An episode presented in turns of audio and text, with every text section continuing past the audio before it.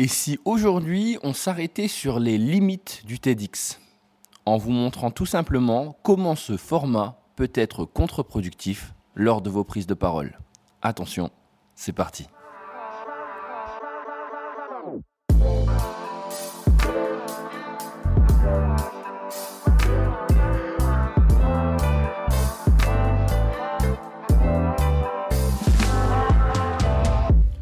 Je sens que mon intro a dû interpeller de nombreuses personnes fans de ce format. Le format TEDx, pour tous ceux qui ne connaissent pas, est un format de conférence plutôt courte avec un message fort à passer à l'intérieur qui joue souvent sur les émotions et sur l'histoire personnelle euh, de l'interlocuteur pour aller chercher les gens et réussit souvent à toucher par l'émotion et la vulgarisation des propos. Un format qui a fait la mode pendant de nombreuses années, qui a été à la mode pendant de nombreuses années, qui est le format que de nombreuses entreprises aujourd'hui utilisent et qui est celui qui permet de passer un message différemment en mettant un côté humain plus en avant. Alors mon intro a dû sûrement amener de nombreuses personnes à se poser des questions ou à tout simplement être offusquées. Alors, je vous avoue que même moi, quand je l'ai fait, je me suis offusqué. Pourquoi?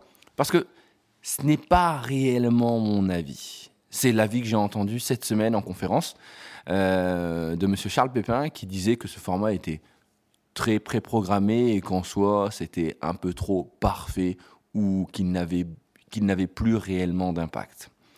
Alors, je vais vous expliquer dans un premier temps dans ce podcast quels sont les secrets en fait d'un TEDx et de l'autre côté, je vous expliquerai les limites du TEDx.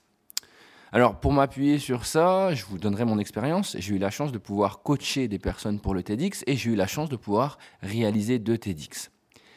Là-dessus, on va se dire tout de suite une chose. Le TEDx ne sert pas du tout à rien et la présentation en tant que telle est quelque chose de très intéressant. Pourquoi? Parce que comme dans n'importe quelle présentation, elle comporte des outils. Alors oui, vous pouvez voir la vidéo, si vous le souhaitez, de, hum, si je ne me dis pas de bêtises, de Will Stephen, qui euh, vous donnera en fait tout simplement l'état d'esprit d'un TEDx, ou du moins les codes qui sont utilisés à l'intérieur.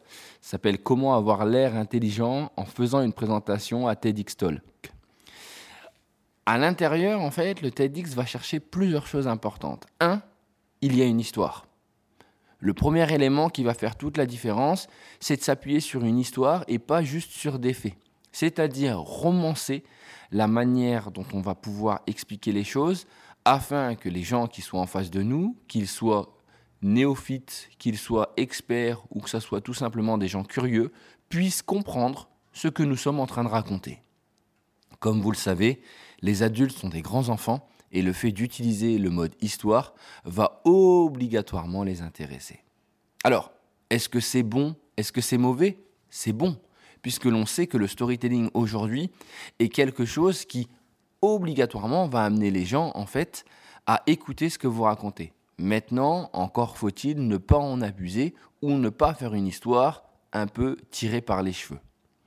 La deuxième chose, c'est qu'à l'intérieur, oui, vous avez une sorte de construction qui peut paraître un peu toujours la même.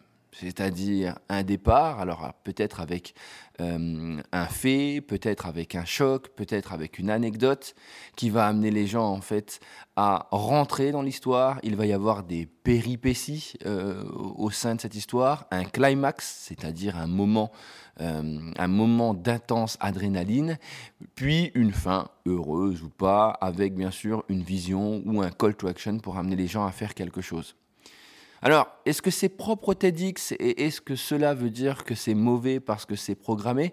Eh bien, dans ces cas-là, il faudra regarder un peu tous les films qu'il y a au cinéma, euh, ainsi que toutes les présentations qui peuvent être faites ou euh, toutes les séries que vous regardez, et vous verrez que c'est assez simple, mais c'est le principe d'une histoire. À l'intérieur, on a souvent un héros, euh, qui va devoir aller à la suite, à la recherche d'une quête dans laquelle il va devoir récupérer quelque chose, faire quelque chose il aura sûrement des péripéties pour arriver à sa quête, et puis à la fin, il en apprendra quelque chose et aura une sorte de leçon.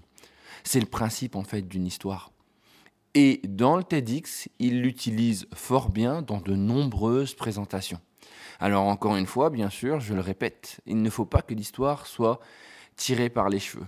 Mais ce qui est bien avec une histoire, c'est que même, par exemple, quand vous allez au cinéma et que vous voyez différents films qui ont le même, le même scénario, la même structure, on est quand même capable d'accrocher parce que les sujets ne sont pas les mêmes, parce que les personnages ne sont pas les mêmes, parce que tout simplement, en fait, chaque personne qui raconte une histoire a son vécu, son, son, sa manière de voir les choses et surtout son côté unique. Alors oui, le TED a peut-être une structure, mais de l'autre côté, c'est chaque personne qui va venir l'habiller. Alors dedans, oui, il y a peut-être euh, certains codes euh, qui ont été trop utilisés ou qui ont été utilisés de manière abusive, c'est-à-dire euh, des effets de style, un peu comme au théâtre où lorsque vous allez vouloir jouer une scénette, on va en faire un peu trop, du too much. Alors ça va être peut-être des silences un peu trop longs, des appuis sur certains mots, des manières de dire les choses. Mais en soi, n'oubliez pas que les personnes qui font des TEDx ne sont pas des acteurs. Donc, à partir du moment où ils vont parler de leur sujet, ils vont essayer de donner le mieux par rapport à ce qu'on leur a dit. Et donc, de ce fait, en fait, ils vont sûrement amener euh, un peu plus peut-être de, théâtre, sans vouloir le faire exprès, ou essayer d'appuyer leurs propos sans faire en faisant des, toutes petites, des toutes petites erreurs. Donc là-dessus, ça nous amène en fait à un autre point. Euh, on ne peut pas s'amuser en fait à juger euh, les gens. Tout le monde n'est pas acteur. Tout le monde, euh, tout le monde n'a pas la, prose facile. Tout le monde ne, joue pas avec les mots. Tout le monde n'est pas à l'aise à l'oral. Et donc de ce fait, il y en a certains qui vont peut-être abuser et d'autres qui le feront beaucoup plus naturellement. À côté de ça, est-ce que le TEDx est désuet et est-ce que c'est une présentation qui ne fonctionne plus?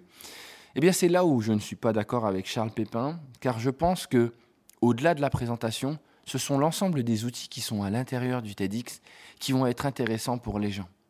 La manière de se raconter différemment, la manière de savoir s'inclure dans une histoire.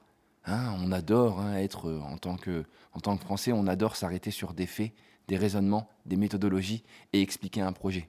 Sauf que parfois, pour pouvoir aller chercher les gens, il ne suffira pas que de ça et on pourra aller un peu plus loin en racontant un peu son histoire. Alors ça, c'est dans le TEDx et ça peut servir partout. À côté de ça, les techniques à l'intérieur dans la manière de raconter son histoire, le fait d'utiliser des anecdotes, le fait de poser des questions, le fait tout simplement euh, d'argumenter d'une certaine manière ses propos, le fait d'avoir une conclusion forte, le fait de faire des effets de style, des silences, des accélérations, euh, des, intonations, d'une articulation plus forte, eh bien, c'est autant d'effets que les gens vont pouvoir réutiliser par la suite dans leur pitch, dans leur présentation, en réunion, lors de, lors de conférences. Et ça, ce sont juste des outils. Alors oui, comme le TEDx est connu et comme on en voit beaucoup, on a l'impression que celui-ci, en fait, peut ressembler toujours à la même chose. Mais si vous regardez bien, si vous allez faire le tour des TEDx, vous vous rendrez compte que chaque personne nous touche d'une manière différente. Et ce qui m'a fait rire, c'est que si je regardais bien Charles Pépin lors de sa conférence, avec bien sûr tout le respect que j'ai pour lui et euh, le, respect envers la personne et le travail qu'il fournit, à l'intérieur de sa conférence, il a utilisé toutes les, toutes les techniques d'un TEDx. C'est-à-dire, il a commencé euh, avec euh, une anecdote personnelle, il a raconté plusieurs fois sa vie dedans pour appuyer ses propos. Il a laissé des silences. Il s'est amusé parfois euh, à questionner le public. Il a montré euh, des choses. Il a demandé aux gens de réfléchir. Il les a amenés, euh, encore une fois, à se poser des questions. Et parfois, bien sûr, il partait dans des grandes citations ou s'émerveillait de ce qu'il était en train de raconter. Bon, bah, c'est cool. Mais en soi, c'est l'ensemble des techniques que l'on peut voir dans un TED. Avec bien sûr l'une qui est, euh, qui est peut-être ma favorite, c'est l'authenticité. Le TEDx, en fait, vous amène à ne pas juste raconter votre projet, mais à vous raconter vous. Pour raconter ce projet dans un TEDx, il faut obligatoirement, en fait, pouvoir raconter quelque chose qui vous est cher, quelque chose auquel vous croyez, quelque chose dans lequel vous avez la conviction. Eh bien, c'est ce que j'ai vu durant sa conférence, mais aussi durant l'ensemble des TED que j'ai pu voir. Et c'est peut-être là où se trouve toute la force des TEDx. C'est-à-dire que le fait d'utiliser son, authenticité, c'est quelque chose qui est compliqué pour la plupart des gens. Et là, le fait en fait de s'amuser à le faire, ça nous amène à voir notre projet différemment et aussi tout simplement à le raconter différemment. Alors comme je l'ai dit, euh, mon intro était fausse, vous vous en doutez un petit peu, puisque moi je suis un fervent défenseur du TEDx à partir du moment où, bien sûr, il n'est pas euh, surexploité, il n'est pas surutilisé, et qu'il euh, est utilisé non pas juste dans la production du TEDx, mais plutôt dans l'apprentissage de nombreux outils qui serviront à l'ensemble des personnes qui le font et qui pourront s'en servir dans différentes autres types de présentations orales ou lors de différents échanges. J'espère que vous avez apprécié euh, ce podcast. J'espère qu'il amènera des commentaires et aussi euh, des avis peut-être différents. Je vous souhaite à tous une très bonne semaine. Euh, moi, je vous dis à lundi. N'hésitez pas, bien sûr, à faire des commentaires sur Instagram ou sur LinkedIn. Vous pouvez aussi, si vous le souhaitez, allez sur Apple Podcast et, euh, si vous avez le temps, me donner euh, un avis sur le podcast. Ça me fera énormément plaisir. Voilà, prenez soin de vous. À bientôt et bon week-end.